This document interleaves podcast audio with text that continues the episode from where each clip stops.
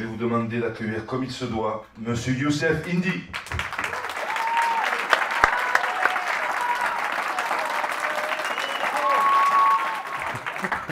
On est dans le sud. Il n'y a pas de doute. Bon. Bon, allez, c'est parti. Pas sûr que vous ressortiez d'ici de bonne humeur, mais je vais, je vais faire de mon mieux. Euh, je vais faire une intervention euh, relativement courte, peut-être 30 à 40 minutes, euh, pour laisser l'espace aux questions-réponses. je vais vous présenter le plan, comme ça vous avez une idée. Si j'oublie une partie, vous me la rappelez. Première partie, à la fin de l'Union européenne, l'hégémonie américaine et la soumission de la France. Ensuite, la France et l'Europe, tête de pont anglo-américaine face à la Russie réémergente. La France, prisonnière de l'oligarchie, est détruite de l'intérieur, parallèle avec la Russie des années 1990. La France, seule puissance nucléaire du vieux continent, un atout pour une politique gaulienne, un danger mortel pour un vassal de l'OTAN, des États-Unis, pardon. La destruction volontaire de l'économie européenne et de la France, du covidisme à la politique de sanctions anti-européenne, je dis bien anti-européenne, pas anti-russe, et révolte en France dans un monde multipolaire. Bon, c'est parti. Alors, à la fin de l'effondrement de l'Union soviétique, les Américains, par la voix de Francis Fukuyama, ont cru que c'était la fin de l'histoire, c'est-à-dire la fin du monde euh, bipolaire, c'est-à-dire le partage du monde entre une puissance euh, militaire et idéologique, euh, l'URSS et les États-Unis, la fin de l'histoire, c'est-à-dire une vision messianique de l'histoire, avec euh, un monde unipolaire, euh, libéral, piloté par euh, les États-Unis. Mais les États-Unis restent quand même un empire réaliste. Et une des conditions du maintien de son hégémonie, c'est justement euh, d'empêcher la Russie de réémerger, même après euh, la fin de l'Union soviétique. Et alors là, fidèle à la géopolitique euh, anglo-américaine, britannique, puisqu'en fait l'opposition entre les États-Unis et la Russie est l'héritière dans la continuité de l'opposition entre l'Empire britannique et la Russie. La puissance thalassocratique, l'Empire des mers, la Grande-Bretagne, et la grande puissance euh, tellurocratique, la Russie. Alors, je me référais à Mackinder, qui est, euh, disons, le père de, la géopolitique telle qu'on la connaît, le père de la stratégie américaine anti-russe, qu'il faut avoir lu pour comprendre ce qui se passe actuellement. Ce que disait Mackinder en 1904, c'est que euh, qu'il fallait, l'objectif officiel en fait de, la Grande-Bretagne, c'était de contrôler le monde. Et il disait, cette fameuse phrase euh, euh, connue de Mackinder, celui qui contrôle l'Europe de l'Est contrôle le Heartland, c'est-à-dire l'Asie centrale. Celui qui contrôle le Heartland contrôle euh, l'île monde. L'île monde, c'est l'Europe, l'Eurasie, l'Afrique. Et celui qui contrôle l'île monde contrôle le monde. Après l'effondrement de l'Union soviétique, euh, cet objectif a été maintenu. On va retrouver en fait l'esprit de Mackinder sous la plume de Zbigniew Brzezinski. J'imagine que maintenant vous connaissez tous Zbigniew, Zbigniew Brzezinski puisque tout le monde en parle. En 1997, il publie un, ouvrage euh, qui s'appelle Le Grand Échiquier et avec un sous-titre qui, qui, se réfère à, je crois que c'est l'Amérique et le reste du monde. Euh, dans lequel il euh, décrit à la fois les objectifs et euh, la stratégie pour accéder à cet objectif, à savoir le contrôle du monde. Bon, pour contrôler le monde, quand on est un pays d'à peu près 300 millions d'habitants, c'est compliqué puisqu'on ne peut pas contrôler chaque kilomètre carré par l'armée. Donc il y a eu ils ont mis en place des outils, notamment après euh, Bretton Woods, après la Seconde Guerre mondiale, la création d'institutions internationales, supranationales, qui étaient pour les États-Unis un relais de pouvoir. Euh, le dollar, monnaie impériale, bien sûr une, armée qui, qui pratique ce qu'on pourra appeler la politique de la canonnière. La politique de la canonnière, c'était vous prêtez, en gros, hein, vous prêtez de l'argent à un pays, si le pays refuse de vous rembourser, eh bien, vous lui envoyez votre, votre armée, notamment la marine, et vous le bombardez. Donc euh, le monde a vécu euh, durant des, décennies sous cette menace, notamment euh, dans la période où l'Union soviétique s'est affaiblie et, effondrée, et on arrive à la fin de cette, époque. Bon, je reviens aux années 90. Brzezinski disait qu'il fallait maîtriser l'Europe, contrôler l'Europe, et la condition de ce contrôle de, l'Europe, c'était la soumission de la France qui posait problème, parce qu'il y avait encore en France des résidus de, gaullisme, c'est-à-dire euh, volonté de maintenir une indépendance vis-à-vis des États-Unis, euh, jusqu'à la réintégration dans le commandement intégré de l'OTAN par Nicolas Sarkozy, et euh, de tendre la main à la Russie. Il y a un texte, une déclaration d'Hervé de Charette en 1996, qui était ministre des Affaires étrangères français, euh, sous, Jacques Chirac, où il disait que euh, l'intérêt de la France et l'intérêt de, la Russie, c'est de se rapprocher, notamment sur les plans économiques, géoénergétiques et, et, même, et, même militaires. Et les Américains voyaient cela d'un très mauvais œil. La stratégie de Brzezinski, qui a d'ailleurs été appliquée depuis, c'était d'utiliser l'Allemagne contre la France, c'est-à-dire neutraliser la France en utilisant euh, l'Allemagne. Et c'est ce qui a été fait, puisque euh, l'Allemagne a pris le leadership de l'Union européenne, et parallèlement à ça, vous avez eu une, caste dirigeante française, euh, pour partie ou quasi entièrement corrompue, qui faisait des stages par exemple aux États-Unis dans le cadre de la French American Foundation, jusqu'à Sarkozy qui a euh, fait pénétrer les, euh, les réseaux néoconservateurs euh, en France durant son seul et unique mandat. on l'appelait même Sarkozy l'américain, c'est comme ça qu'il s'appelait lui-même, qu'il appelé lui-même lors d'une visite aux États-Unis. La France, disons progressivement, et avec Sarkozy, c'est apparu au grand jour, a été prise en main par l'oligarchie via ses, euh, euh, relais. Et on, fait de la France un petit peu euh, une Russie des années 90, même, même dans les années 80, durant l'époque soviétique, où on a eu un degré de corruption sans pareil, comme en France aujourd'hui, des individus qui ont mis la main sur l'industrie russe et sur les, ressources euh, naturelles euh, russes. Et on a eu euh, toute une tripotée d'oligarques qui ont investi l'appareil d'État et qui ont pris le contrôle de l'État russe. C'est précisément ce qui s'est passé en France. Et c'est précisément ce qu'on voit aujourd'hui avec Emmanuel Macron. Alors je vais le citer lui-même, hein. c'est rapporté par exemple par Marianne, où Emmanuel Macron dit David de Rothschild sait que je suis son hedge, sa couverture et que je le protégerai euh, lorsque je serai euh, dans, un gouvernement euh, socialiste. D'autres ont rapporté que sous Sarkozy, quand il y a eu la commission Attali qui a été montée, eh bien, Macron, membre de la commission Attali, était la doublure de, Jacques Attali, et Jacques Attali lui-même a avoué que c'était lui qui avait créé de toutes pièces Emmanuel Macron et qu'Emmanuel Macron a continué à exister à partir du moment où lui, Jacques Attali, ne l'a pas éteint. Ce sont, ce sont, ces, euh, ce sont ces mots. Donc voilà la situation, euh, la situation française la situation euh, européenne. Pour ce qui est de, de l'Ukraine, Brzezinski a ajouté qu'un des objectifs des États-Unis serait, doit être, d'arracher l'Ukraine à la Russie parce que selon lui, euh, sans l'Ukraine, la Russie cesse d'être un empire.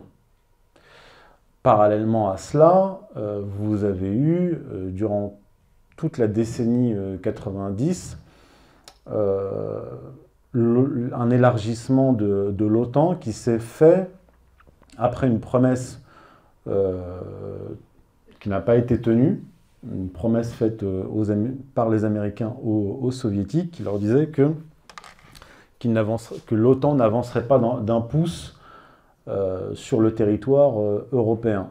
Bon, ce qu'ont fait les, les Américains, ça s'appelle la tactique du salami, c'est-à-dire qu'ils ont fait euh, entrer des, euh, pays euh, européens dans un cadre de coopération pour la paix. Et puis une fois que ces pays étaient entrés dans ce, dans ce cadre-là, ils les faisaient intégrer à, l'OTAN les uns après les autres. Et à tel point que aujourd'hui la, la, Russie est cernée par des bases de l'OTAN et des missiles euh, américains installés euh, en Europe et dirigés contre elle. Ce qui a fait réagir euh, d'ailleurs Vladimir Poutine à plusieurs reprises, parce que ce qu'il faut comprendre, c'est que là, aujourd'hui, on commence à le comprendre, c'est qu'il y a une complémentarité, notamment sur le plan économique, entre l'Europe et, et la Russie. Euh, vous l'avez tous euh, appris euh, récemment. L'Allemagne dépend à 40% du gaz russe, la France à 20%, et l'Europe dans sa, dans sa globalité autour de 40%, l'Autriche 90%. Bref, peu importe le pourcentage, vous m'avez compris. Vladimir Poutine, dans un discours tenu au Bundestag en allemand en 2001, donc en Allemagne, pointer du doigt ce, problème que posaient les Américains, c'est-à-dire qu'ils disaient qu'on n'était jamais sorti du schéma de, la guerre froide. C'est-à-dire que malgré l'effondrement de, de l'Union euh, soviétique, l'OTAN s'est maintenue et s'est euh, élargie. S'est élargie, s'est renforcée. Et, durant toutes les les années 2000, euh, Vladimir Poutine a tendu la main à l'Europe. Parce que ça correspond aux intérêts de la Russie, mais aussi de, l'Europe. Mais toute la stratégie américaine consiste non seulement, bien sûr, à pratiquer une politique de contention de, de la Russie, mais d'empêcher que l'Europe se rapproche de la Russie. Puisque, comme je vous l'ai dit, la stratégie américaine consiste à contrôler l'Eurasie. Pour contrôler l'Eurasie, il faut neutraliser euh, l'Europe et empêcher l'Europe de se rapprocher euh, de, euh, de, la Russie. Alors dans, dans, cette période aussi, il y a eu une série de, révolutions colorées, notamment en Ukraine en, 2014, en 2004, puis 2014, comme vous le savez, avec l'installation, la mise en place de, de gouvernements foncièrement hostile euh, à la Russie. Et euh, euh, ces derniers mois, l'Ukraine, donc dirigée par des marionnettes des États-Unis, ont émis le, désir, la volonté, le projet d'intégrer l'OTAN. En fait, ce sont les États-Unis, Washington, qui voulaient intégrer l'Ukraine à, à, l'OTAN et euh, plus, récemment, au début de l'année 2022, au mois de janvier, je crois, à Munich, Zelensky a demandé euh, à avoir une euh, bombe atomique américaine sur son sol. il faut préciser que les États-Unis ont installé des têtes nucléaires en Europe dans des pays non nucléarisés, et leur ont appris à euh, les utiliser. Ces pays sont euh, les Pays-Bas, la Belgique, l'Allemagne et l'Italie. Euh, pendant ce temps-là, les États-Unis sont sortis du traité de non-prolifération nucléaire et ont actualisé leur doctrine militaire, notamment nucléaire, doctrine, j'ai rapporté dans un audio que j'ai réalisé il y a quelques temps, où il est clairement euh, inscrit que euh, la Russie est une menace, donc désignée comme, comme ennemi, avec des missiles et des têtes nucléaires dirigés contre la Russie. Bon, Voilà le contexte. Maintenant, euh, la France dans tout cela. La France euh, est en grave danger parce que, mis à part les pays qui hébergent des têtes nucléaires euh, américaines en Europe, la France, hormis la Russie, est la seule puissance nucléaire. Il faut revenir en arrière. Si le général de Gaulle a doté la France euh, de la technologie d'armes nucléaires à partir de 1960, c'était pour assurer son, indépendance par rapport aux deux grandes puissances nucléaires, la Russie, enfin l'Union soviétique et les États-Unis. D'ailleurs, euh, le premier test, euh, premier essai nucléaire réussi par la France, c'est 1960. 1966, le général de Gaulle fait sortir la France du commandement intégré de l'OTAN, et euh, entre 1966 et 1967, il expulse les euh, forces euh, armées françaises, américaines, installées en France. Bon, vous savez ce qui s'est passé ensuite. 1967 aussi, il s'est opposé à la guerre des six jours, embargo sur, sur les armes pour les pays belligérants au Proche-Orient, commencer par euh, Israël, et, euh, et, en mai 68, la révolution qui, euh, qui s'est débarrassée du général de Gaulle. dans un contexte comme celui-là, dans les années 60, où vous avez un chef d'État qui défend la souveraineté et l'indépendance de la France, les armes nucléaires sont un atout, garantissent cette indépendance. Mais dans un contexte où des dirigeants sont des agents de l'étranger, euh, comme Macron, bradent euh, l'industrie euh, française, réintègrent, comme l'a fait Nicolas Sarkozy, le, commandement intégré, et s'alignent sans réfléchir et sans sourciller à la géopolitique américaine anti-russe, c'est un grave danger d'être une puissance nucléaire. Parce que si, je, vais citer Vladimir Poutine, lorsque euh, Emmanuel Macron est allé à Moscou, que Vladimir Poutine l'a éloigné comme un pestiféré, euh, il a dit durant la conférence de presse, il a répondu à une journaliste française la chose suivante. Il a dit, comprenez une chose, si l'Ukraine entre dans l'OTAN.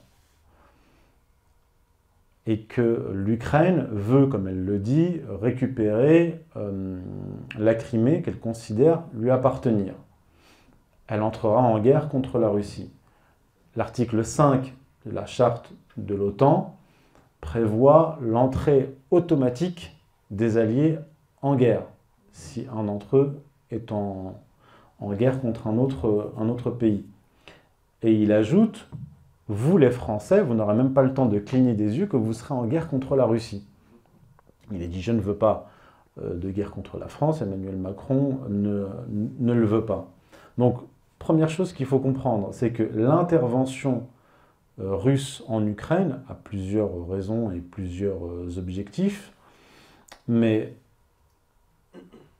la guerre entre la Russie et l'Ukraine était de toute façon inévitable c'était soit une guerre maintenant, une intervention militaire, une neutralisation de, l'Ukraine maintenant, soit une guerre entre la Russie et l'Ukraine après l'intégration de l'Ukraine dans le commandement intégré. Ce qui signifie une guerre directe entre la Russie et la quasi-totalité des pays de l'Europe.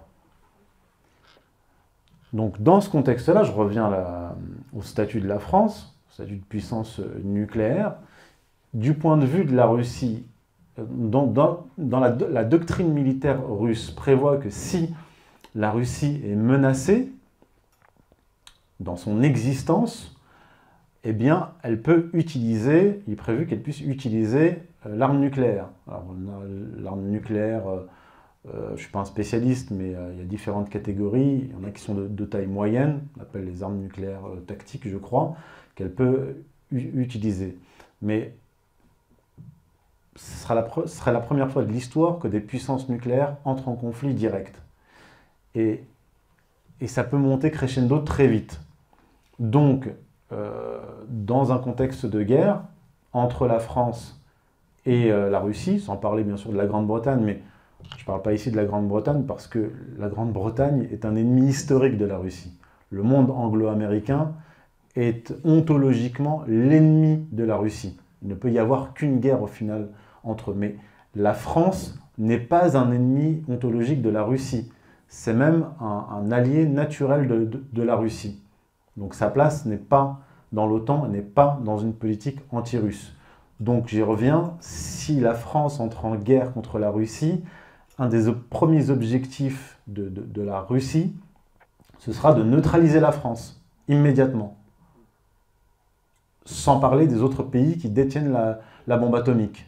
Mais la France sera une cible, je pense, prioritaire de la Russie. Si la, France entre en guerre contre la Russie, la France pourrait être détruite. Donc, on, en est là. C'est-à-dire que la, politique euh, otanesque de soumission euh, aux États-Unis, soumission aveugle, met en danger la France et l'expose à la destruction. Bon, voilà. Ok, Maintenant, l'autre scénario, ça c'est un des scénarios. Voilà, ça c'est un des scénarios. L'autre scénario, plus, optimiste, ce serait celui euh, d'une aggravation de la révolte, puisque euh, une partie du peuple français est en révolte déjà depuis euh, plusieurs années, que cette révolte euh, débouche éventuellement sur une révolution avant une éventuelle guerre mondiale. Donc là, c'est un scénario, c'est une hypothèse, c'est une hypothèse. Bon, je reviens en arrière. Je reviens en arrière. La France a commencé un processus de révolte, non pas en 2018, mais en 2013. En 2013, souvenez-vous, il y avait eu la fameuse taxe euh, écologique qui était issue en fait des, des accords de Grenelle de 2007-2008 qui a imposé une taxe, euh, notamment euh, partout en France, mais c'est en Bretagne que ça avait démarré, euh, avec les, bonnets rouges. Il s'était opposé à cette taxe qui frappait les, routiers. ce qui était intéressant déjà à ce moment-là, c'est qu'on avait eu une jonction entre des patrons, des petits patrons et des routiers contre cette taxe. Finalement, euh, ils ont eu, euh, raison de cette, euh, de cette taxe et le gouvernement est revenu dessus en 2016. Ensuite, il y a eu les Gilets jaunes en 2018. L'acte 4 des Gilets jaunes. durant l'acte 4, Emmanuel Macron avait son hélicoptère dans le jardin, dans le jardin de l'Élysée prêt à partir. Puis il y avait eu un, le ministère de l'Éducation nationale, la porte qui avait été défoncée avec un transpalette. Et le ministre qui était euh, parti en courant. Bon. Euh, Griveaux. Griveaux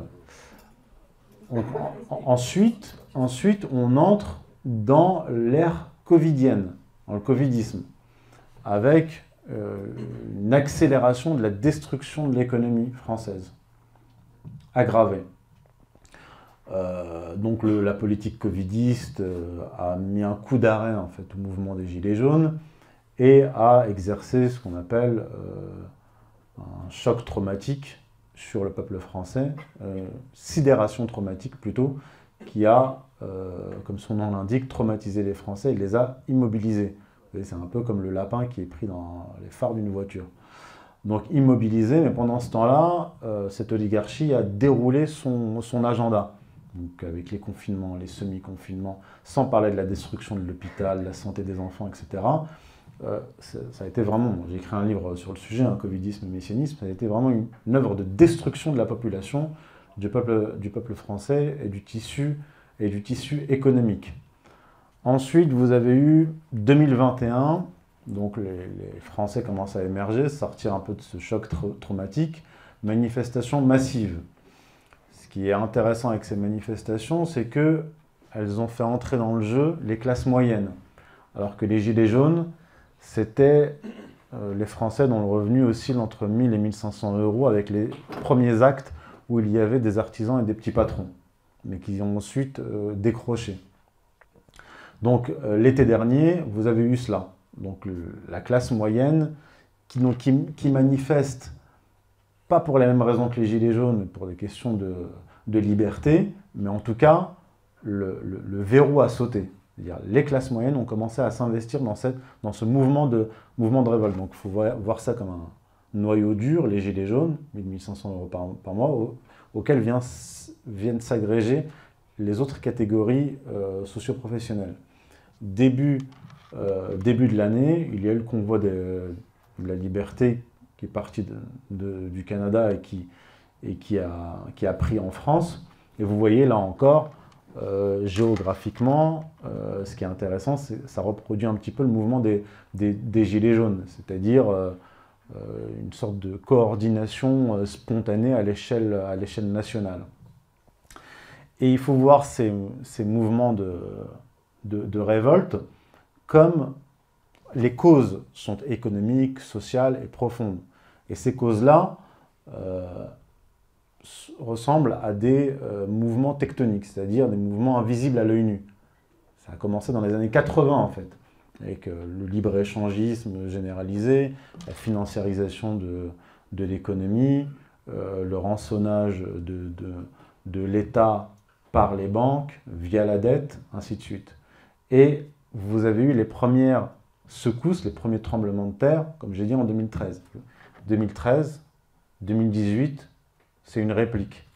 2018, ça continue, Covidisme, 2021, été 2021. Ensuite, janvier 2022. Et en fait, vous voyez, les, secousses sismiques commencent à se rapprocher, sont de plus en plus euh, massives et vont devenir naturellement de plus en plus violentes. Et là, aujourd'hui, ils accélèrent encore le mouvement. C'est-à-dire que ce qu'on appelle les sanctions anti-russes sont en fait des sanctions anti-européennes.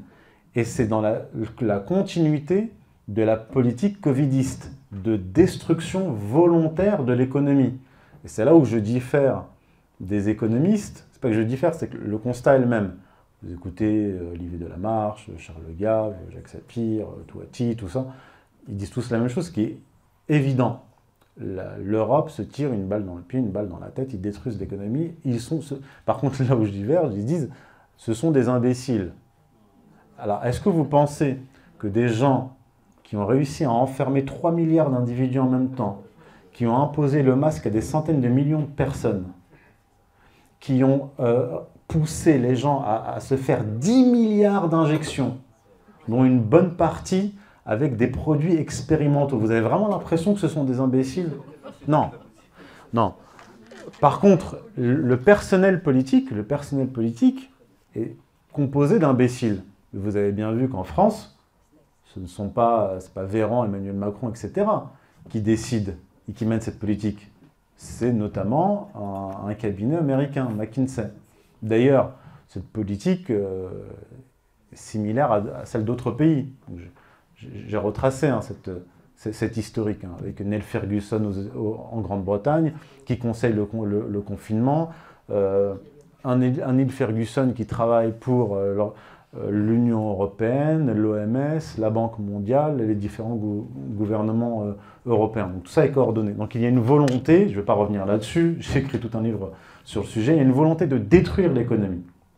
Et euh, au départ, c'était l'économie est détruite, nous n'y pouvons rien, c'est à cause du Covid, il faut confiner, etc.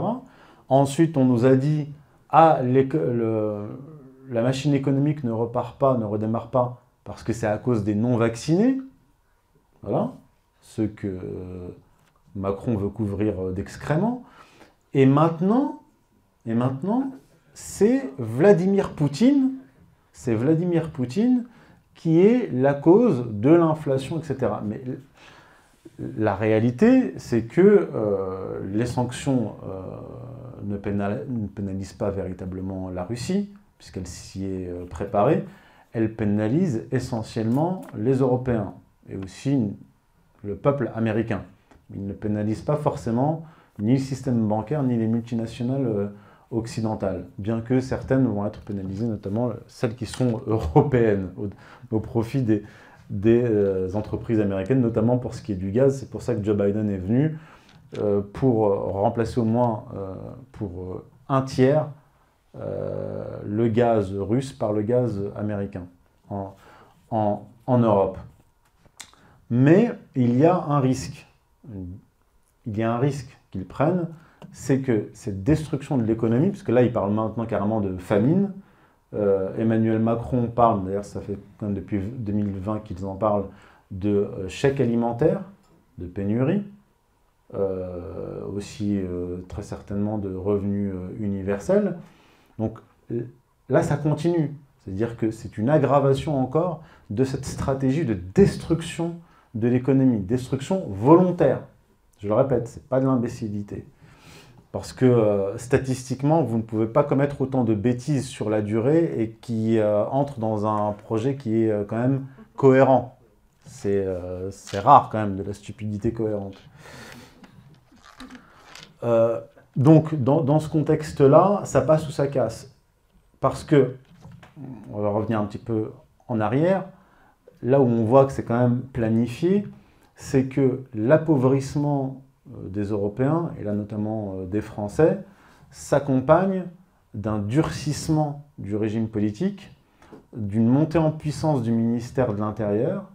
Dans les années 2000, notamment 2007, 2008, euh, une partie de la gendarmerie est détachée du ministère de la Défense et rattachée au, ministère de, l'Intérieur le terrorisme a servi de prétexte pour mettre en place les lois sur le renseignement, la surveillance, etc.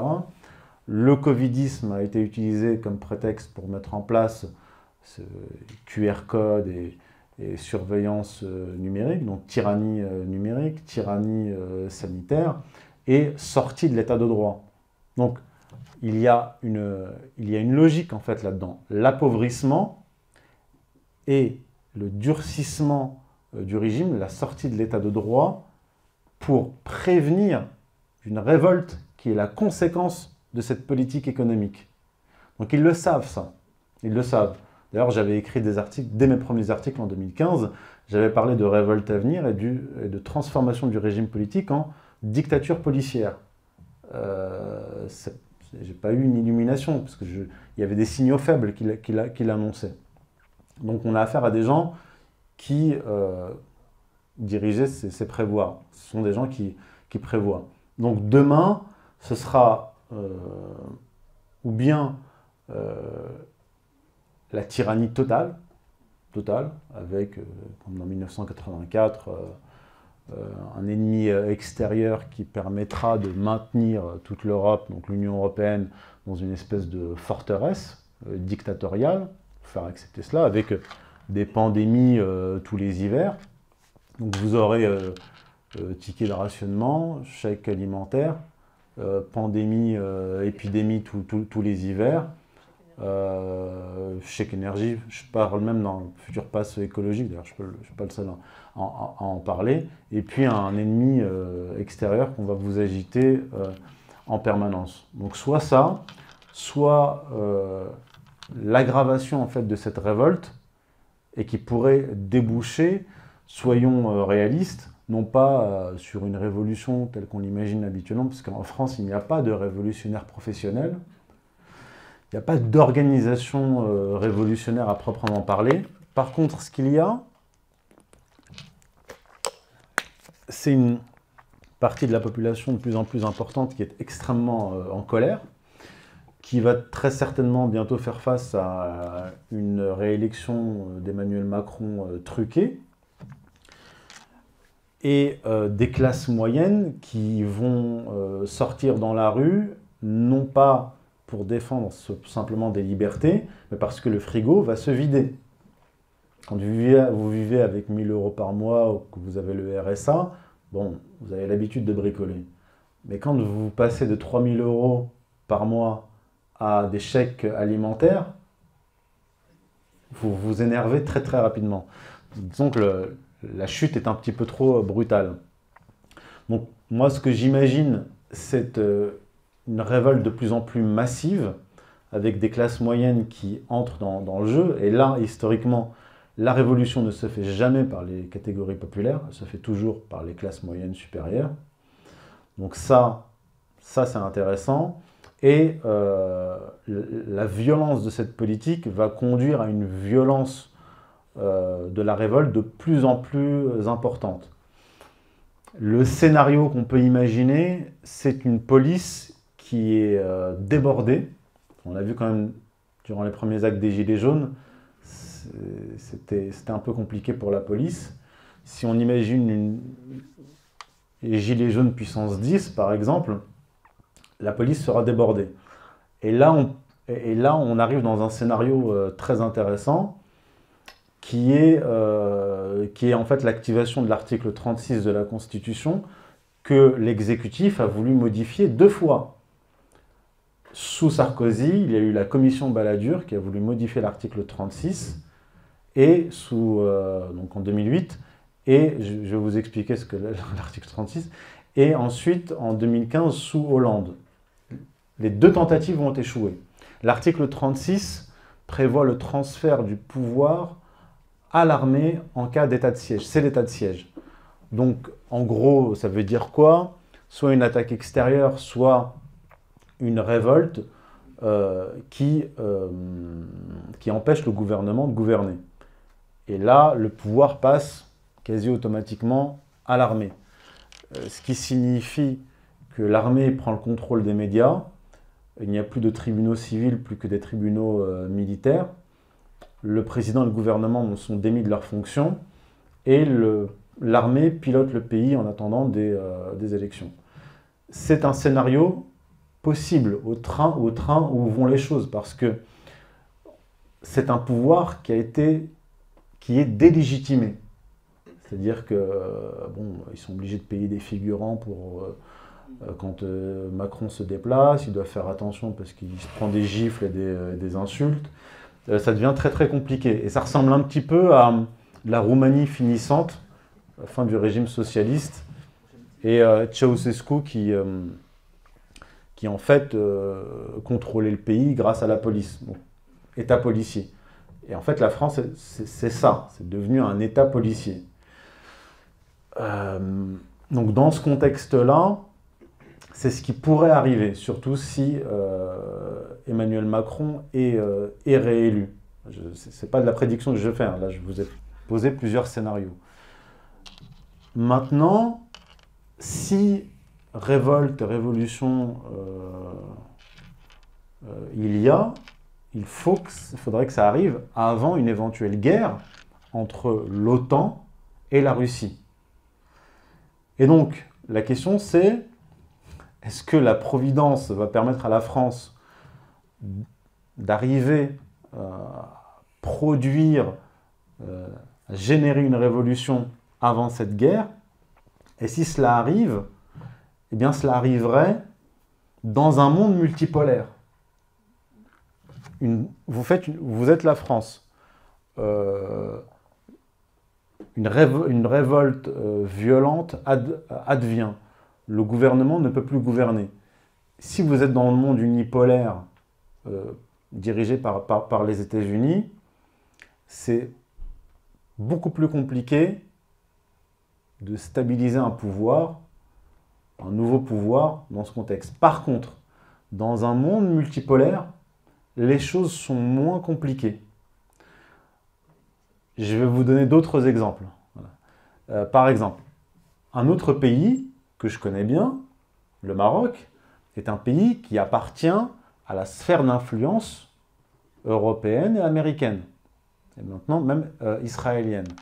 Mais quand il y a eu le, vote contre la Russie à l'ONU, initié par la communauté internationale, en fait, qui représente euh, l'Europe et les États-Unis, puis euh, l'Australie, le Maroc s'est abstenu un certain nombre de pays américains, euh, africains se sont abstenus. Le monde arabe s'est abstenu. Même des vassaux des États-Unis, comme l'Arabie saoudite, commencent à discuter avec la Chine pour leur vendre leur pétrole en yuan. Ça veut dire la fin du pétrodollar.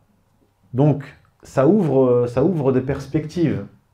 C'est-à-dire que des pays qui vivaient sous le joug anglo-américain et européen euh, jusque-là ont de nouvelles perspectives avec un SWIFT version chinoise, c'est IPS. En 2021, il y a eu à peu près pour 12 680 milliards de dollars de transactions par ce CIPS. Donc le, monde est en, train de, est en train de changer. C'est véritablement une grande bascule. Et en fait, ce qu'a fait Vladimir Poutine en Ukraine, c'est simplement acter euh, une réalité géopolitique multipolaire qui existait déjà. Et il l'a acté et les choses se sont accélérées. C'est-à-dire que, en fait, il a dénudé le roi, ou en tout cas, il a fait apparaître le roi nu. Donc, dans ce contexte-là, je pense que, en fait, c'est pas je pense, c'est que pour que la France survive, la France survive, pour que la France survive, il faut nécessairement qu'il y ait une révolte et une révolution qui fasse sortir la France de l'OTAN avant qu'il ne soit trop tard. C'est soit cela, soit la destruction. Alors, moi, je ne vous dis pas qu'il va y avoir une, guerre euh, mondiale demain, mais euh, je vous rappelle simplement que la guerre mondiale aurait déjà pu éclater, par exemple, en 2013. En 2013, les Américains ont accusé Bachar al-Assad d'avoir gazé sa population. D'ailleurs, ils ont fait un remake de ce scénario-là en 2017 et en 2018. Donc, il a gazé sa population, c'est horrible, on va bombarder la, Syrie, parce que la, Syrie tenait encore. Et en 2013, les Russes n'étaient pas encore en Syrie. Donc, les Britanniques, les Français bien sûr, et les États-Unis ont envoyé des navires de guerre au large de la, de la Syrie pour la frapper. Des navires de guerre euh, russes se sont interposés. Il y a eu un ou deux navires chinois qui étaient là juste en observation. Mais de ce que l'on sait, ou ce que l'on croit savoir, ce que j'avais lu à l'époque, c'est que quatre missiles Tomahawk sont partis. Donc les Américains ont, ont envoyé quatre missiles Tomahawk sur la Syrie. Ces missiles ont disparu. Voilà. Et qu'est-ce qui s'est passé? Les États-Unis sont repartis, les Britanniques aussi, et les Français sont restés là. Euh, et euh, Obama a dit au téléphone à François Hollande, je n'ai pas de mandat du Sénat euh, pour attaquer la Syrie, la Syrie, je ne suis pas George W. Bush. Voilà.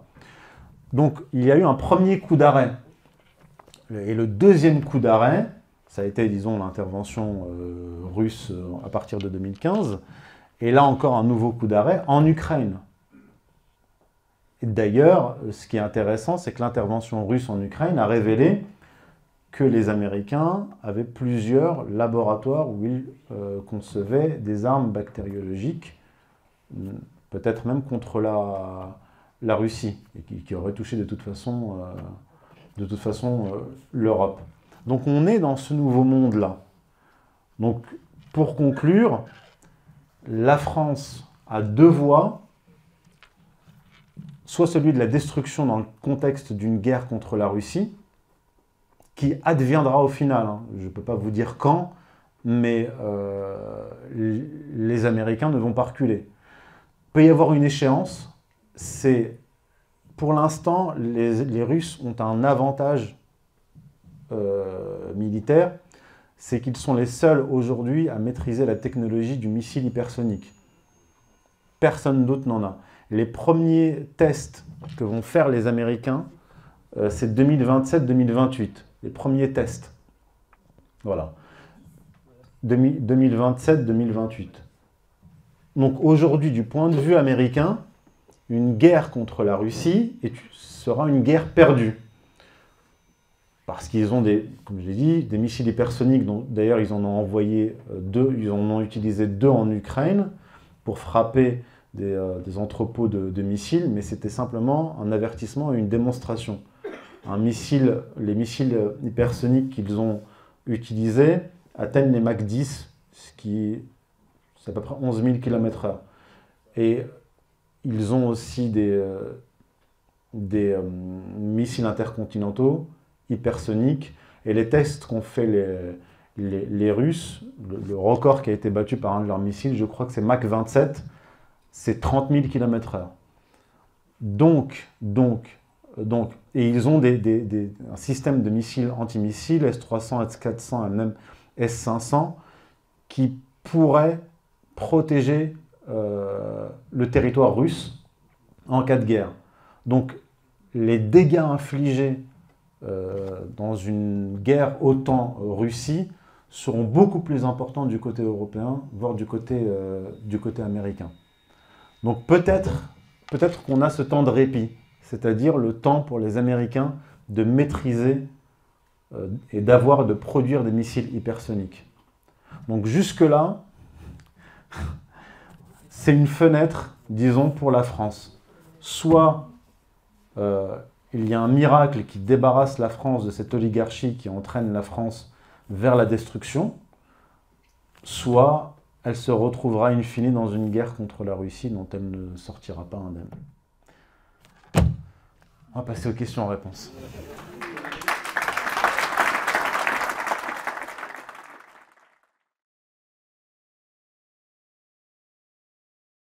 Alors, ce qui, est intéressant, c'est que bon, ça commence à se, savoir euh, euh, sur Internet, c'est que les, juifs ashkénazes viennent, sont issus en fait d'un royaume euh, qu'on appelle le royaume Khazar, Khazari, dont le roi s'est converti au judaïsme au 8e siècle.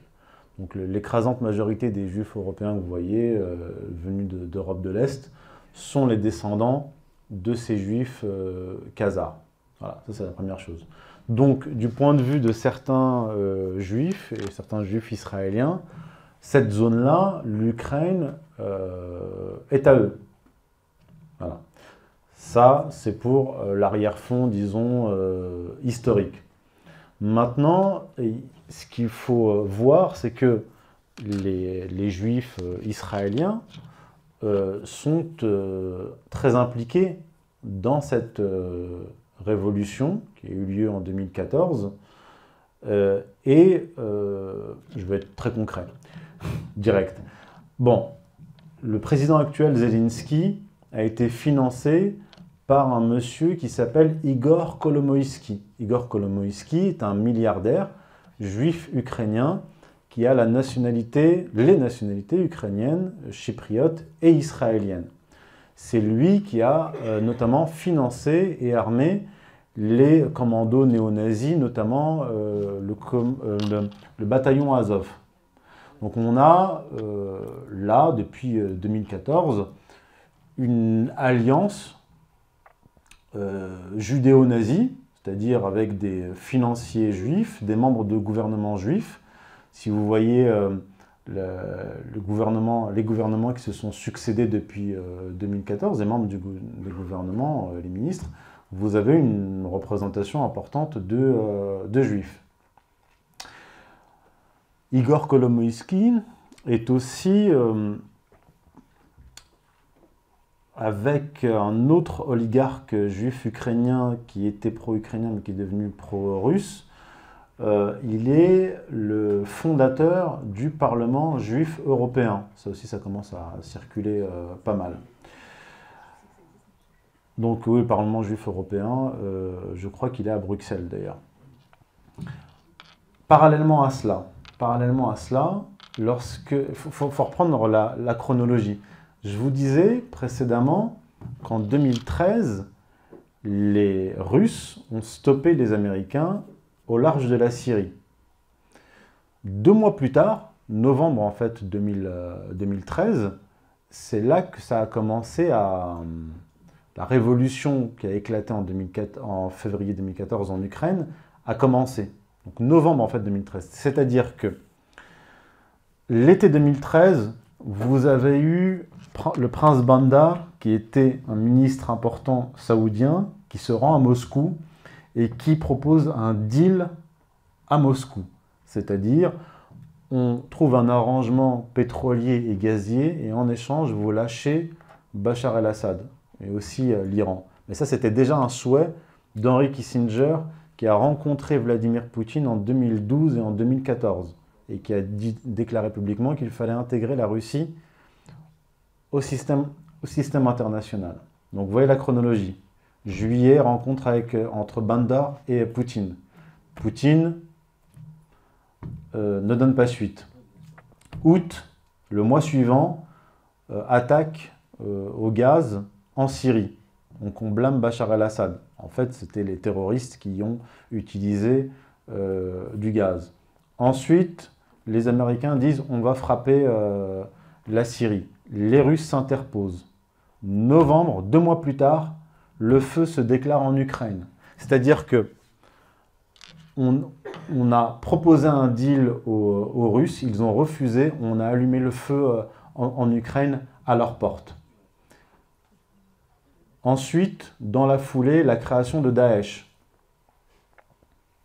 Ça a été, je crois, deuxième semestre 2014. Vous voyez la chronologie, pour finir de détruire euh, la, la Syrie. Ensuite, début 2015, Israël annonce qu'elle va envoyer, que l'État hébreu va envoyer des armes à, l'Ukraine. Vladimir Poutine met en garde euh, l'Ukraine. Enfin, met en garde la, Israël. Puis, euh, octobre, d'ailleurs j'y étais, octobre 2015, euh, en Syrie, les Russes interviennent. Et puis, tout au long de cette période, euh, le régime de Kiev continue à bombarder euh, le Donbass, qui a fait au final 14 euh, 000 morts d'après l'OSCE. Donc en fait, la surreprésentation des Juifs et des Israéliens en Ukraine euh, derrière les, bataillons euh, néo-nazis doit être comprise à la fois avec cet arrière-fond euh, religieux et, historique, mais aussi dans le cadre d'une géopolitique globale anti-russe. Et moi, je l'écris personnellement depuis 2015. Je dis qu'il ne faut pas se fier aux apparences. Les relations russo-israéliennes sont cordiales, diplomatiques, mais il y aura une confrontation directe ou indirecte, puisque leurs intérêts s'opposent. Et on l'a vu. Euh, je crois que c'était en 2018 où un avion a été euh, abattu à cause d'une manœuvre euh, israélienne. Et en fait, quand on regarde la, carte, la carte du monde et le, déclenchement des guerres américaines et israélo-américaines, et aussi les révolutions colorées financé et organisé par les Américains et par George Soros, qui est un juif d'origine euh, hongroise, on voit ce que j'appellerais, ce que j'appelle un, arc, un arc de crise, un arc de crise anti-russe. Et euh, Afghanistan, euh, Géorgie, Biélorussie, Kazakhstan, Biélorussie, Ukraine, etc. Donc vous voyez une sorte d'arc arc de crise qui se dessine qui se dessine autour de, la Russie. Et quand on prend les différents, différents pays victimes de cet arc de crise, bien sûr Irak, Syrie, etc., vous voyez qu'il y a en gros deux principales forces à la manœuvre, les États-Unis et Israël. Donc, euh, il est tout à fait logique et cohérent que les États-Unis euh, soutiennent les Israéliens dans leur politique de destruction du monde musulman, notamment euh, au Proche-Orient, et encore cette alliance-là euh, judéo-américaine en Ukraine. Ça rentre dans une logique, dans une logique globale. Donc il y a plusieurs facteurs, là que j'ai euh, énumérés, mais on est toujours dans cette vaste géopolitique anglo-américaine, judéo-protestante, contre ce monde-là, chrétien orthodoxe, et une partie du monde musulman. Je n'oublie pas bien sûr les régimes wahhabites qui sont alliés euh, des euh, anglo-américains euh, judéo-protestants. Voilà.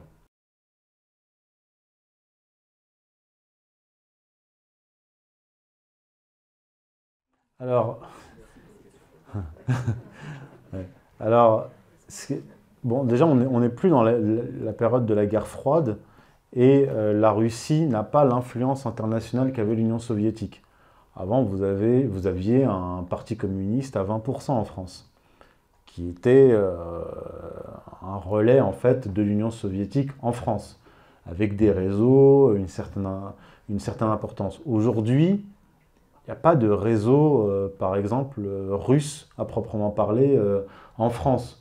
Vous pouvez avoir des, des candidats plus ou moins sympathiques qui ont, qui, ont, de la sympathie pour, pour la Russie, mais qui font un 180 degrés très rapidement, comme... Euh, oui, alors Fillon, lui, a été éliminé, mais effectivement, il était, il était proche des, Russes. Mais quelqu'un comme Zemmour ou Marine Le Pen ont tout de suite renié, euh, tout de suite renié euh, la Russie. Et pas, pas par trois fois, hein, dix fois.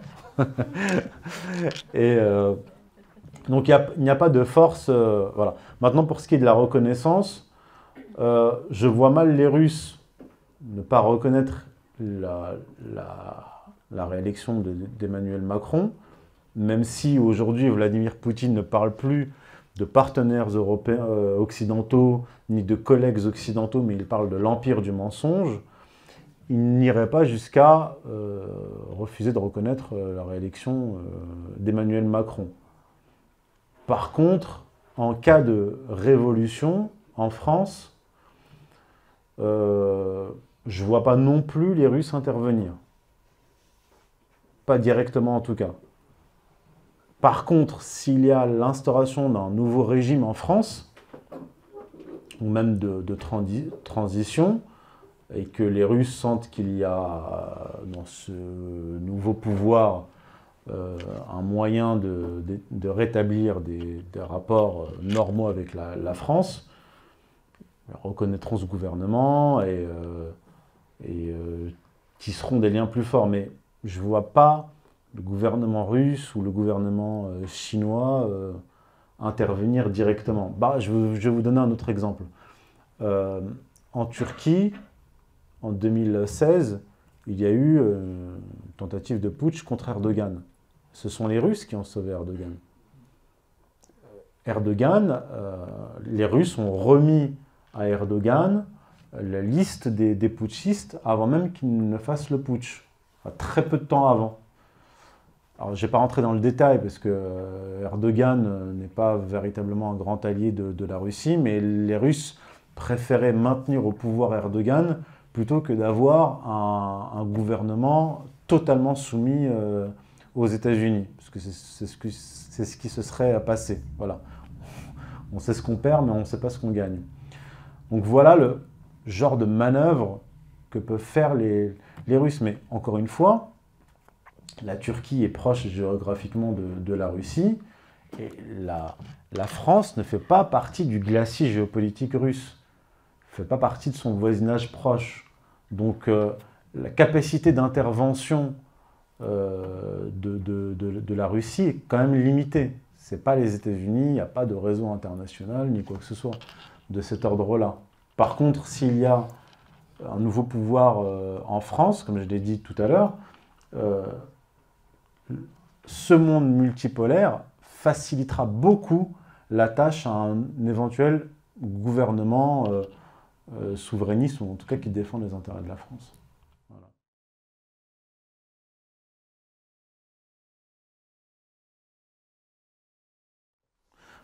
Alors, bon, J'étais pas au Kremlin, je ne peux pas vous dire. Je peux juste.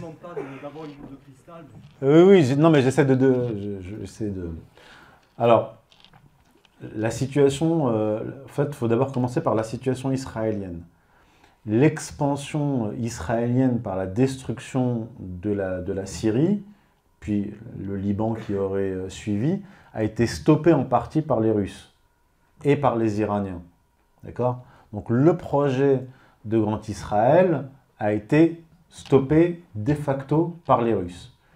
Euh, quelles sont les, demandes des Israéliens depuis des années par rapport à la vis-à-vis de, la, Russie?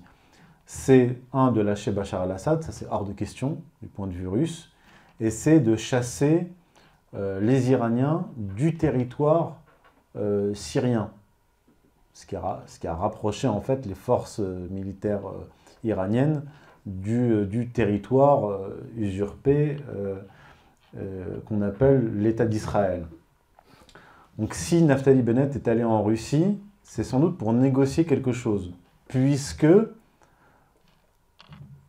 par exemple, Igor Kolomoïski, donc le maître de Zelensky, vit en Israël. Et d'ailleurs, euh, les Russes ont voulu, ont demandé à, Interpol qu'ils émettent un, mandat d'arrêt international contre lui. Interpol avait refusé. Donc il vit en Israël. Donc il est, lié à Israël. Et Israël, enfin, et l'Ukraine et Zelensky, du moins la politique ukrainienne, n'est pas indépendante d'Israël. Donc peut-être qu'ils ont négocié quelque chose. Est-ce qu'ils ont négocié euh, l'accord sur le nucléaire, sur, lequel les, Russes sont un, petit peu euh, revenus? Est-ce qu'ils ont négocié quelque chose sur l'éventuelle présence des Iraniens sur le territoire euh, syrien? Je ne pense pas. Donc je ne vois pas trop ce que... en fait, je vois ce que les Russes peuvent donner aux Israéliens, mais je ne vois pas ce que les Israéliens peuvent donner aux Russes. En tout cas, les Russes, eux, ont un levier de pression sur Israël. Donc c'est plutôt peut-être les Russes qui ont amené, pas directement, hein, mais amené Israël à vouloir négocier quelque chose avec, euh, avec Moscou. Mais la position de Moscou sur le dossier ukrainien est, euh, est nette. C'est-à-dire que nous avons un avantage militaire, nous sommes en train de gagner cette guerre, et plus le temps va passer, comme l'explique Xavier Moreau, et moins l'Ukraine aura de marge de manœuvre. Donc, euh, Naftali Bennett est allé à Moscou, puis il est allé voir euh, Zelensky en lui disant d'accepter les, conditions de Moscou, puis il est allé à Berlin pour je ne sais quelle raison. Donc, je vois pas, je, vois, vraiment pas ce que, ce que Israël a pu, euh, a pu obtenir et, l'autre acteur quand même aux États-Unis, enfin en Ukraine, le principal acteur c'est les États-Unis. Et, les États-Unis, ce qu'ils cherchent en Ukraine, c'est créer un foyer de purulence pour essayer d'embourber les Russes donc en Ukraine, comme ils avaient réussi à les embourber en Afghanistan. D'ailleurs, Brzezinski avait été le, en avait été le, le maître d'œuvre. Donc pour revenir à Israël, Israël n'a pas vraiment de marge de manœuvre, même si elle a une certaine influence sur, euh, euh, Zelensky, elle n'a pas grand-chose à, négocier. C'est-à-dire qu'Israël n'est pas en position de force. C'est la Russie qui est en position de force. Ils sont en position de force au Proche-Orient. D'ailleurs, Bachar al-Assad a, fait une visite aux Émirats arabes unis, pour la première fois depuis le début de la guerre. Et ils sont en position de force en Ukraine. Donc il n'y a pas grand-chose à négocier. C'est soit, soit vous acceptez nos conditions, là c'est la Russie qui s'adresse à, l'Ukraine, soit de toute façon, euh, le gouvernement ukrainien va tomber. je crois que la porte-parole du ministère des Affaires étrangères euh, russe a déclaré là, il y a quelques jours, que euh, l'offre, en fait, faite par les Russes de maintenir le gouvernement euh, ukrainien était, était passé. Parce que de toute façon, ils sont sûrs de, de gagner au final. Voilà. Donc, euh, je ne sais pas ce qui s'est dit exactement, mais je ne vois pas, en fait, le, concrètement de, de résultat à cette négociation, si une négociation il y a eu entre les Israéliens et les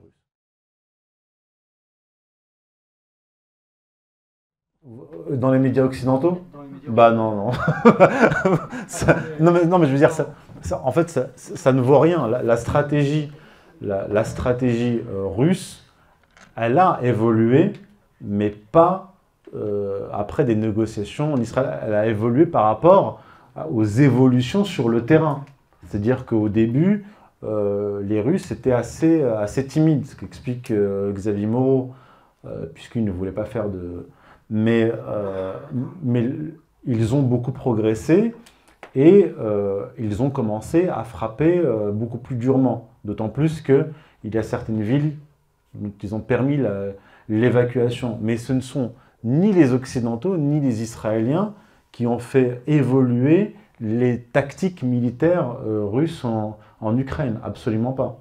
Et d'ailleurs, les, sanctions anti-russes bon, étaient en partie prévues par les Russes, et les Russes ont un avantage là-dessus, même sur ce terrain-là, puisque là, récemment, il y a quelques jours, euh, Poutine a ordonné à la Banque centrale de Russie de se réorganiser, puisque la Russie n'acceptera plus d'euros ni de dollars pour le paiement de son gaz.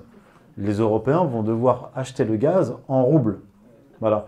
Donc, euh, je veux dire, euh, là, du point de vue russe, euh, ce ne sont que des, euh, que des réussites. Et, en plus, les entreprises qui quittent la Russie, comme McDonald's, etc., eh bien, leurs entrepôts, leurs magasins, etc., sont immédiatement réquisitionnés, reprises par les Russes pour zéro rouble.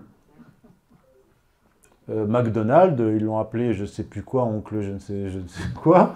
Et puis, et puis, ils utilisent des produits locaux. Et je crois que Vladimir Poutine a, ajouté nous aussi, on sait mettre un steak haché entre deux morceaux de pain. Donc, euh, et puis, et aussi, euh, j'ajouterais que les Russes ont signé un méga contrat gazier avec la Chine pour la livraison de 50 milliards de cubes de gaz annuel. Le plus gros contrat de gaz naturel de l'histoire. Donc je ne vois pas vraiment en quoi les Russes sont, sont pénalisés et je ne vois pas les leviers de pression que les Occidentaux ou les Israéliens peuvent avoir sur, sur, sur les Russes. Les Russes ont les Chinois derrière eux. En fait, on ne peut pas parler de, de ce point de vue-là, on ne peut pas parler de l'Occident, parce que euh, l'Union soviétique était un, bloc politique unifié. L'Occident, c'est plusieurs dizaines d'États avec euh, des contextes très différents en fonction des États, etc. Par contre, ce qui est vrai, c'est que euh, le covidisme, en tout cas la narration covidienne, commençait à s'essouffler et on commençait à avoir un certain nombre de scandales émerger. Parce que là, il y a McKinsey, mais il y a aussi euh, Ursula von der, je l'appelle Ursula von, der Leyen, von der Pfizer, dont le mari euh, siège au conseil d'administration de Pfizer. Il y a aussi le, euh, Emmanuel Macron avec euh, le,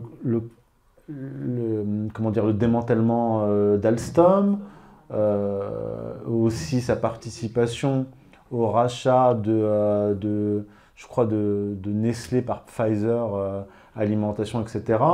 Euh, Biden, effectivement, avec euh, l'ordinateur portable et tous les fichiers de son fils euh, Hunter, Hunter Biden, disons que la narration covidienne commençait à s'essouffler et la narration anti-russe est venue remplacer la, narration covidienne, ou plutôt créer une, espèce d'alternance.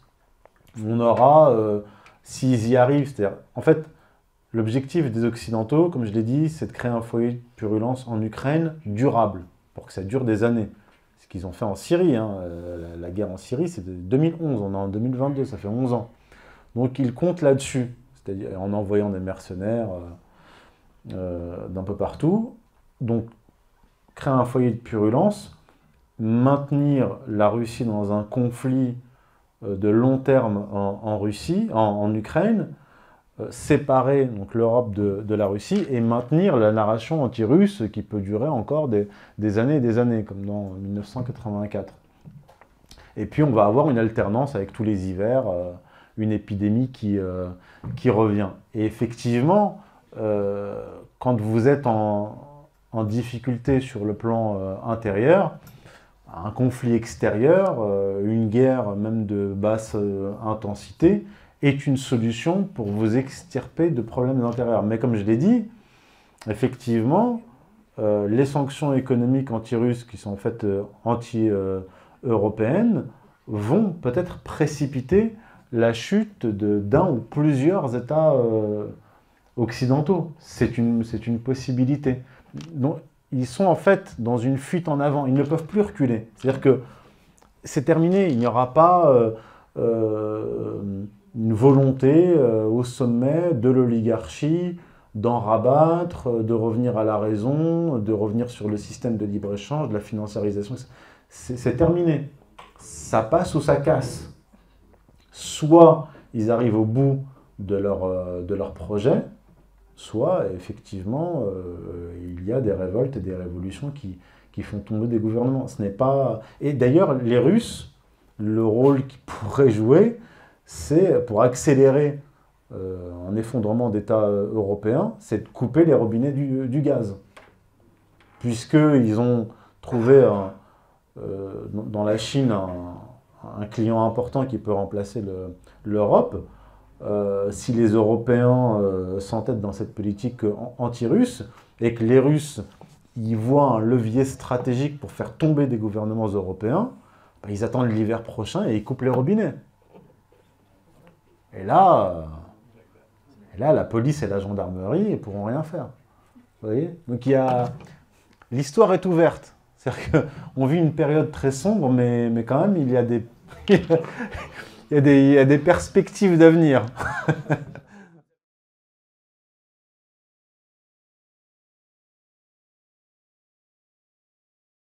ah oui, donc là, là c'est, plus une question à poser à des survivalistes. Là.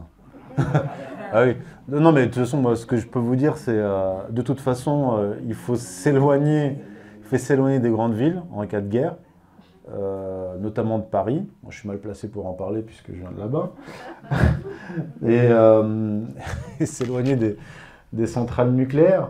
Mais, euh, si j'ai un conseil à vous donner, c'est éloignez-vous des villes et, allez à la campagne. Ouais. comme projet à long terme, moi, c'est ce que je vous, ce que je vous conseillerais. Parce que, parce que s'il y a une guerre, en fait, la guerre euh, Russie-Ukraine euh, ne doit pas servir de... Comment dire N'imaginez pas qu'une guerre entre l'Europe de l'Ouest et la Russie prendra la même forme que la guerre en Ukraine. L'Ukraine est un pays multiethnique où il y a beaucoup de Russes. Euh, les Russes font attention à ne pas détruire les villes. Pour eux, la Russie est née à Kiev. Donc ils n'ont pas de projet de destruction. Mais s'ils sont en guerre contre des pays d'Europe de l'Ouest, il n'y aura pas de, troupes au sol. Ça, va être... Euh, ça, va être euh, la destruction, pure et simple.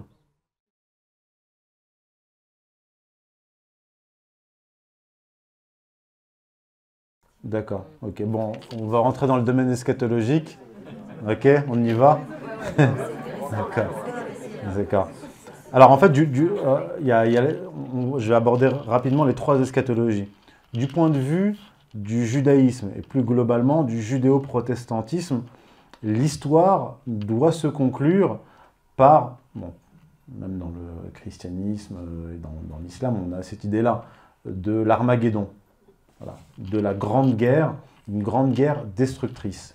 La différence entre euh, le messianisme actif judéo-protestant et les autres eschatologies, c'est que les chrétiens et les musulmans savent que ça va advenir ils attendent que, ça, que cela advienne. Les judéo-protestants, les messianistes actifs, font en sorte que cela advienne. Et vous avez eu dans l'appareil d'État américain, notamment sous Trump, des gens comme euh, Mike Pompeo ou, euh, même Pence, qui sont des évangéliques euh, protestants qui croient, je vous la fais courte, qu'ils euh, seront sauvés durant l'Armageddon. Ils y croient vraiment. Euh, ils croient qu'ils seront transportés dans les cieux et qu'ils verront en fait l'Armageddon comme un théâtre. Et ce sont des gens qui ont accédé au plus haut poste dans l'appareil d'État. Aux États-Unis, ils sont 90 millions d'évangéliques. 90 millions. Voilà.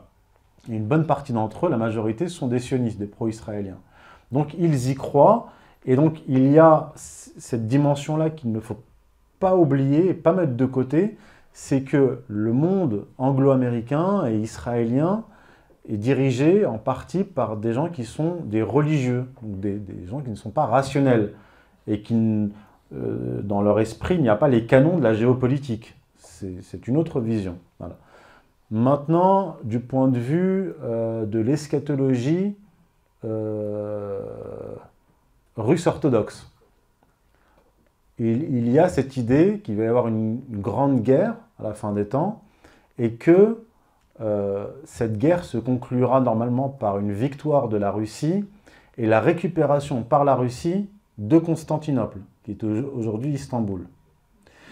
Euh, si on prend le monde catholique, il y a eu, euh, vous savez, les révélations à Fatima, l'apparition de la Vierge Marie à Fatima, donc au Portugal, qui a, qui a, qui a évoqué euh, qui a évoqué la première et la seconde guerre mondiale, et je crois même la troisième guerre mondiale, qui a parlé du rôle de la Russie, un rôle important de la Russie, et euh, qui a dit une phrase qui a été euh, rendue publique, c'est que à la fin des temps, donc après cette grande guerre, les vivants environt les morts dans leur tombe. Et ce qui est intéressant, c'est que quand vous allez à l'eschatologie musulmane, donc là, le, les secrets de Fatima, c'est le XXe siècle. Hein. Dans les hadiths, c'est-à-dire les paroles du prophète Mohammed en islam, il y a exactement la même phrase. À la fin des temps, la, vie sera, l'oppression sera tellement importante, la vie sera tellement difficile que les vivants enverront les morts dans leur tombe. C'est quasiment la même phrase. Maintenant, donc, euh, on va passer à l'eschatologie musulmane qui dit euh, lorsque Médine, qui était la capitale en fait de l'empire musulman à ses débuts, tombera en décrépitude, Jérusalem sera florissante, dans le sens où Jérusalem aura un rôle important sur le plan politique mondial. Quand Jérusalem sera florissante, cela annoncera la Malhama, la grande guerre. Il y a un autre hadith qui parle de cette grande guerre et qui dit à la fin des temps, il y aura une grande guerre entre deux grands groupes de belligérants. De cette guerre résultera un très grand nombre de morts, alors que les deux belligérants partagent la même religion chrétienne. Donc, la Malhama, euh, donc Jérusalem florissante annoncera la grande guerre, la Malhama. La annoncera, donc la grande guerre annoncera la conquête de Constantinople la conquête de Constantinople. On ne parle pas de la conquête de Constantinople au XVe siècle par Mehmet II. Conquête de Constantinople, et la conquête de Constantinople annoncera Khuruj Dajjal, la sortie de l'Antéchrist, l'apparition de l'Antéchrist. Maintenant, si on va à l'eschatologie euh, juive, je ne vais pas rentrer dans tous les détails de l'eschatologie juive par rapport au monde chrétien au monde musulman, mais en fait, ce qu'il faut savoir, c'est que, que, dans l'eschatologie juive, euh, les révélations ne s'arrêtent jamais. C'est-à-dire que, euh, bon, dans le catholicisme, le christianisme, il y a les évangiles, puis il y a les saints, puis il y a les apparitions, d'accord Donc ça peut continuer. Dans le monde musulman, il y a les hadiths qui sont très très nombreux sur la fin des temps. Et, euh, chez les juifs, vous avez des maîtres, rédacteurs d'ouvrages, notamment kabbalistiques, euh, ou talmudistes, qui eux aussi sont porteurs, disons, de prophéties. Euh, au 19e siècle, au 18e siècle, le Gaon de Vilna, qui est un rabbin kabbaliste très important, euh, alors de mémoire, hein, il dit lorsque les Russes prendront la ville froide, c'est la Crimée, lorsque les Russes prendront la ville froide, les Juifs sortiront leurs habits de, fête. Et lorsque les Russes feront la conquête de Constantinople, les, les Juifs sortiront leurs habits de Shabbat et le Messie adviendra. Donc en fait, si on prend l'eschatologie russe orthodoxe, musulmane et, juive, on a euh, un point commun, c'est Constantinople, conquise par euh, les orthodoxes et les, musulmans, et l'arrivée pour les juifs du, Messie, pour les musulmans et les chrétiens, de, euh, l'antéchrist. Maintenant, euh, le Cheikh Emmanuel Hussein en a beaucoup, parlé, c'est le, le, rôle, la place de la Russie dans l'islam. En fait, euh, pour les musulmans, pour les musulmans à l'époque de la révélation coranique, euh, Rome, Rum en arabe, n'est pas la Rome euh, catholique en, Italie. Quand le Coran parle de Rum, il parle de l'orthodoxie de Byzance. Et donc du point de vue des orthodoxes, surtout en l'occurrence des Russes, la troisième Rome, c'est Moscou. Rome, Byzance, Moscou. Et il y a une sourate du Coran qui s'appelle Surat al-Rum, la sourate euh, Rome, et qui parle en fait, à l'époque du prophète, d'une défaite qu'a subie Byzance dans, dans, une guerre contre la Perse. Et le Coran annonce une victoire de Byzance sur la Perse, qui a eu lieu quelques années plus tard, dans quelques années. Et le Coran dit que les musulmans vont s'en réjouir. Donc, du point de vue islamique, l'orthodoxie a un rôle euh, positif et, vu de façon positive. Et le Cheikh Ibn Hussein, d'ailleurs, on a parlé en 2021, euh, le Coran annonce une, autre victoire de Rome, de Rome, donc de, de l'orthodoxie. Et lui, le Cheikh Ibn Hussein, pense qu'il s'agit de la guerre future. Parce que euh, le prophète dit qu'à la fin des temps, il y aura une alliance entre les chrétiens, entre les chrétiens, donc Rome, et les musulmans. Et cette alliance, on la voit, elle, euh, elle, existe. Et maintenant, du point de vue du, euh, de certains interprètes, en fait, du, christianisme et des évangiles, et surtout des, des, euh, des épîtres de Saint Paul, je ne suis pas un spécialiste, mais une idée un peu vague de la, question, c'est le concept de euh, ou de catéchon qui est utilisé par saint Paul. Catéchon, c'est une force qui retient ou qui retarde euh, l'arrivée de l'antéchrist.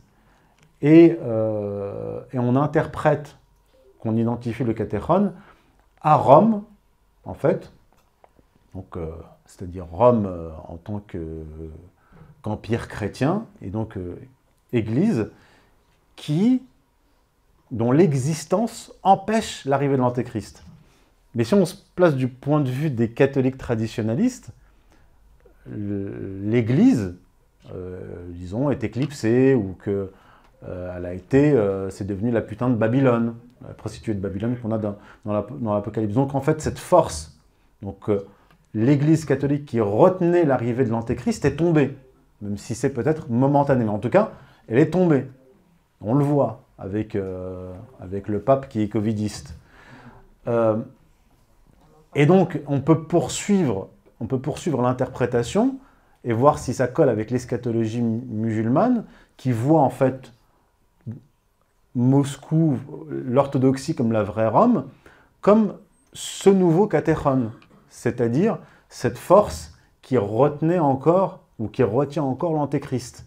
Et sur le plan géopolitique, quand on voit le rôle géopolitique que joue la Russie actuellement, eh bien, euh, la Russie empêche ou bloque l'Amérique, le, grand Satan, dans son expansion et dans son impérialisme destructeur. Vous voyez?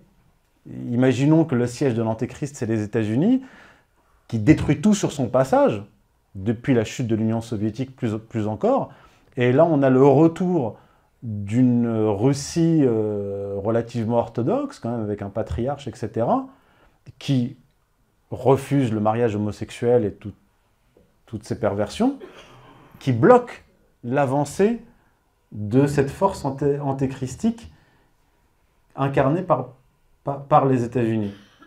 Donc voilà un peu le paysage eschatologique actuel. Voilà.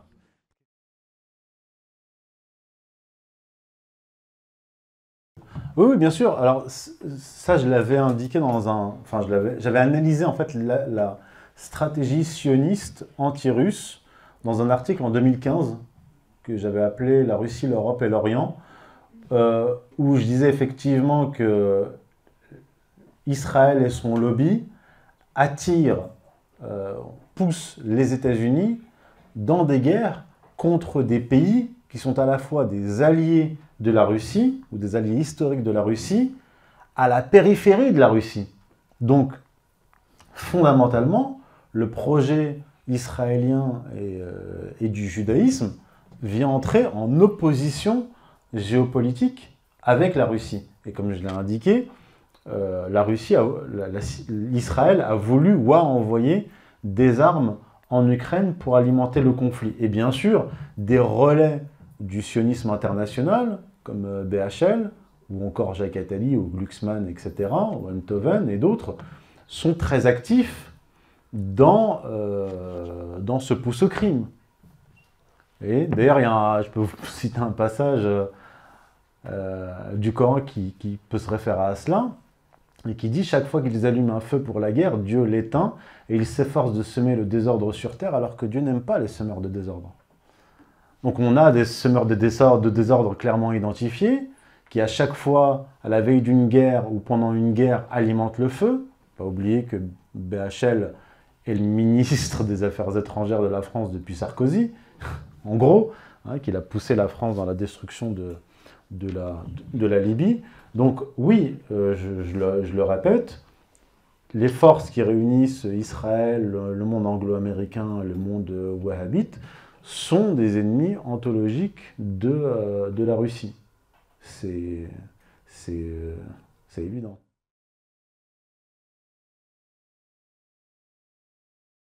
En fait, il y a effectivement l'impérialisme américain qui cherche à dominer euh, le monde et l'Eurasie.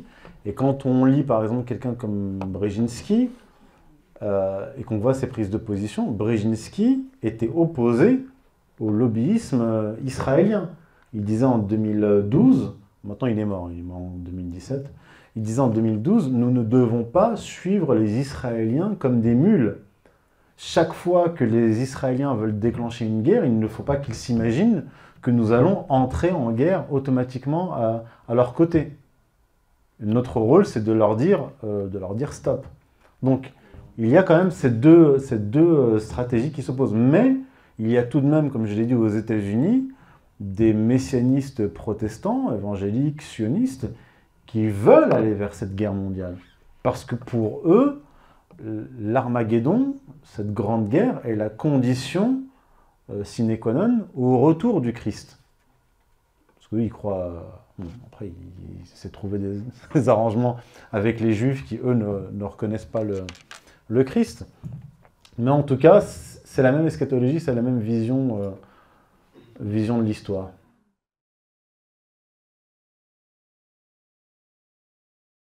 Moi, j'ai pas une connaissance pointue de la politique euh, russe et du paysage russe en, interne. Par contre, ce que, je, constate, ce qui est intéressant, c'est que euh, les Russes, comme tous les pays euh, chrétiens ou musulmans, ont été en partie infestés par le modernisme.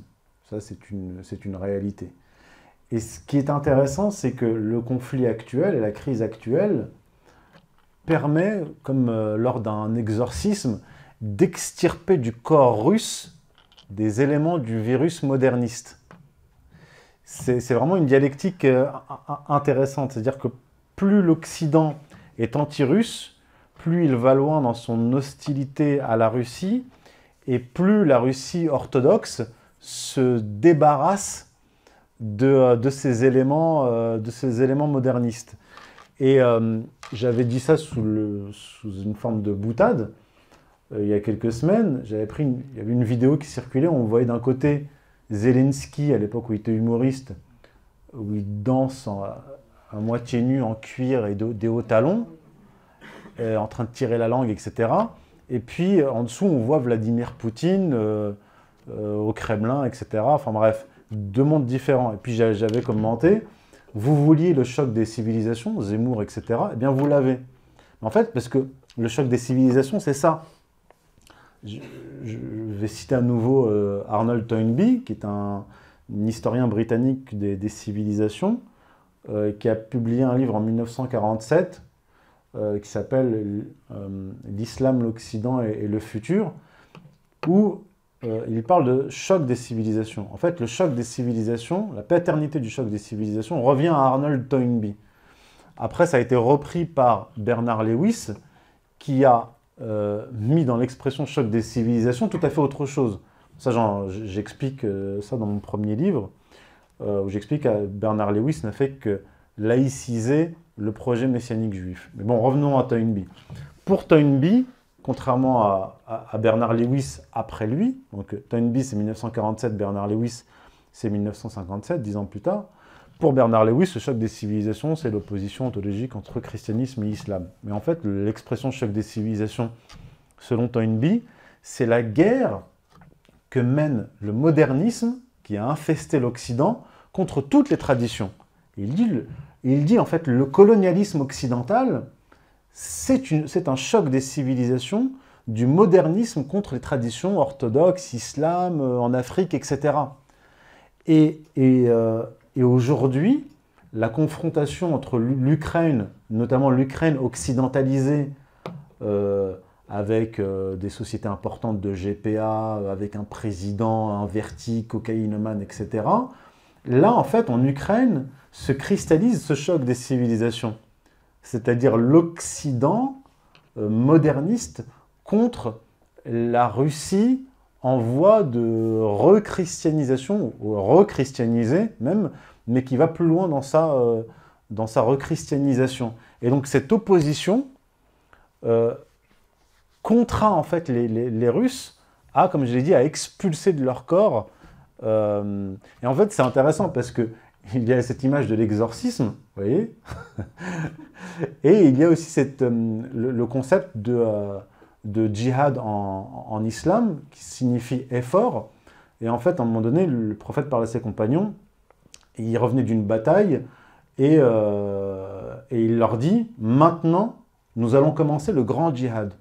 Ils ont dit, mais on vient de le faire, cette bataille contre les païens, qui voulait éliminer les musulmans. Il dit non, ça c'était le petit djihad. Le, grand djihad, c'est l'expulsion de son corps, en fait, de son âme, de son esprit, de tous les penchants négatifs, de tout ce qui vient, euh, disons, de l'inspiration euh, du diable. Et quand je vois la Russie actuellement, ce qui se passe dans son opposition face à, l'Occident, ça me fait un peu penser à cela. C'est-à-dire un effort d'expulsion qui, qui, et, ce qui est intéressant aussi, c'est que Vladimir Poutine dit, en gros, euh, ça nous donne l'occasion d'identifier les traîtres en Russie qui sont ici avec nous, mais dont le, cœur est à Miami, euh, au sud de la France, qui ne peuvent pas vivre sans foie gras ni caviar. Ça, c'est vraiment très intéressant.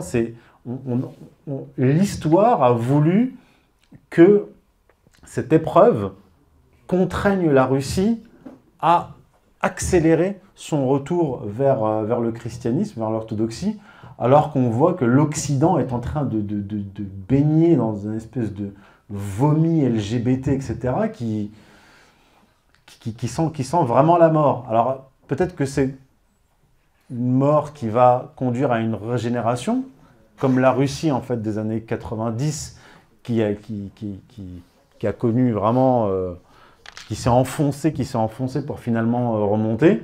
Qui sait, peut-être que c'est euh, qu'il faut que, la France atteigne le fond pour qu'elle puisse, euh, pour qu'elle puisse remonter. Alors, le rôle de Davos, il est d'abord économique et il se concentre, un, sur le monde occidental et sur cette volonté, comme je l'ai dit, de Kissinger. C'est marrant parce que Klaus Schwab, est un disciple de Kissinger. Et Kissinger est celui qui disait encore en 2014 qu'il fallait intégrer la Russie au système international. Donc en fait, leur objectif, l'objectif de Davos, c'est d'une partie de l'oligarchie euh, occidentale, et même de ceux qu'ils désignent aujourd'hui comme étant des traîtres, euh, Vladimir Poutine en Russie, c'était de transformer euh, la Russie en Occident bis c'est-à-dire de le dissoudre dans, dans, le, dans, le, libéralisme, dans ce qu'il a de pire, dans l'occidentalisme, avec tout ce, que, tout, ce que ça, tout ce que cela implique. Donc c'est ça le rôle de, le rôle de Davos. C'est le bras économique et idéologique, mais surtout économique, de l'oligarchie occidentale. Le rôle de Davos, on le voit surtout en fait en Occident. Et ça, j'en parle dans mon livre Covidisme et Messianisme, où euh, en fait, ce que Schwab dit très clairement dans son livre de Covid-19, la grande réinitialisation de Great Reset, c'est que à l'avenir, en Occident, euh, en fonction des, domaines d'activité, il y aura 50 à 85% de suppression d'emplois et d'automatisation. Donc en fait, on passe en Occident de ce que j'appelle de la société de consommation qui correspondait un capitalisme productiviste à ce que j'appelle donc une société de consommation qui correspond à un néo-capitalisme de destruction de l'économie et de destruction de ce qu'appelle euh, Laurent Alexandre, en fait, les inutiles.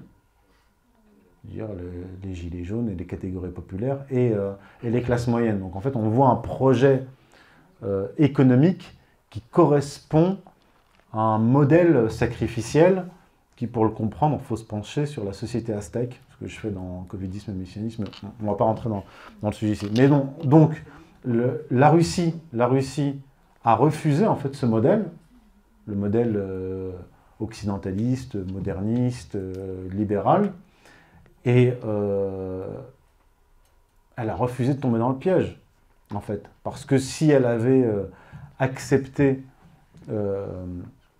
de transformer, de s'aligner sur les canons de, de, Davos, eh bien, la Russie aurait finalement été détruite, puisqu'il euh, il y a l'aile néoconservatrice qui n'aurait pas euh, relâché sa politique de, contention et qui aurait euh, fini par détruire soit de l'extérieur, soit de l'intérieur la Russie. Voilà.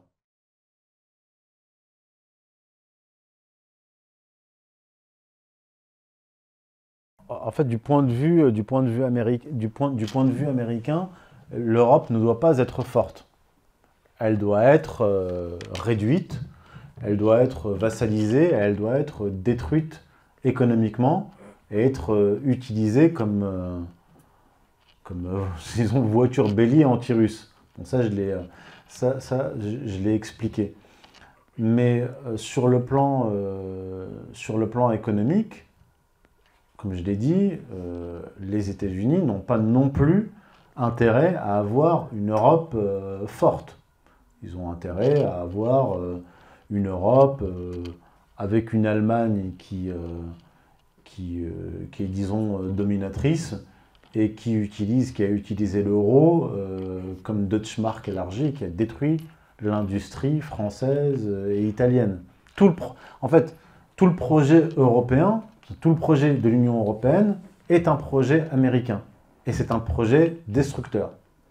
Euh, Ambrose Evans Pritchard, qui est un grand reporter du Daily Telegraph euh, euh, en Grande-Bretagne, a cité des, documents déclassifiés de la CIA qui mettent en évidence que ce sont les États-Unis qui sont à l'initiative, qui étaient à l'initiative de l'Union européenne, et eux qui étaient aussi à l'initiative de l'euro.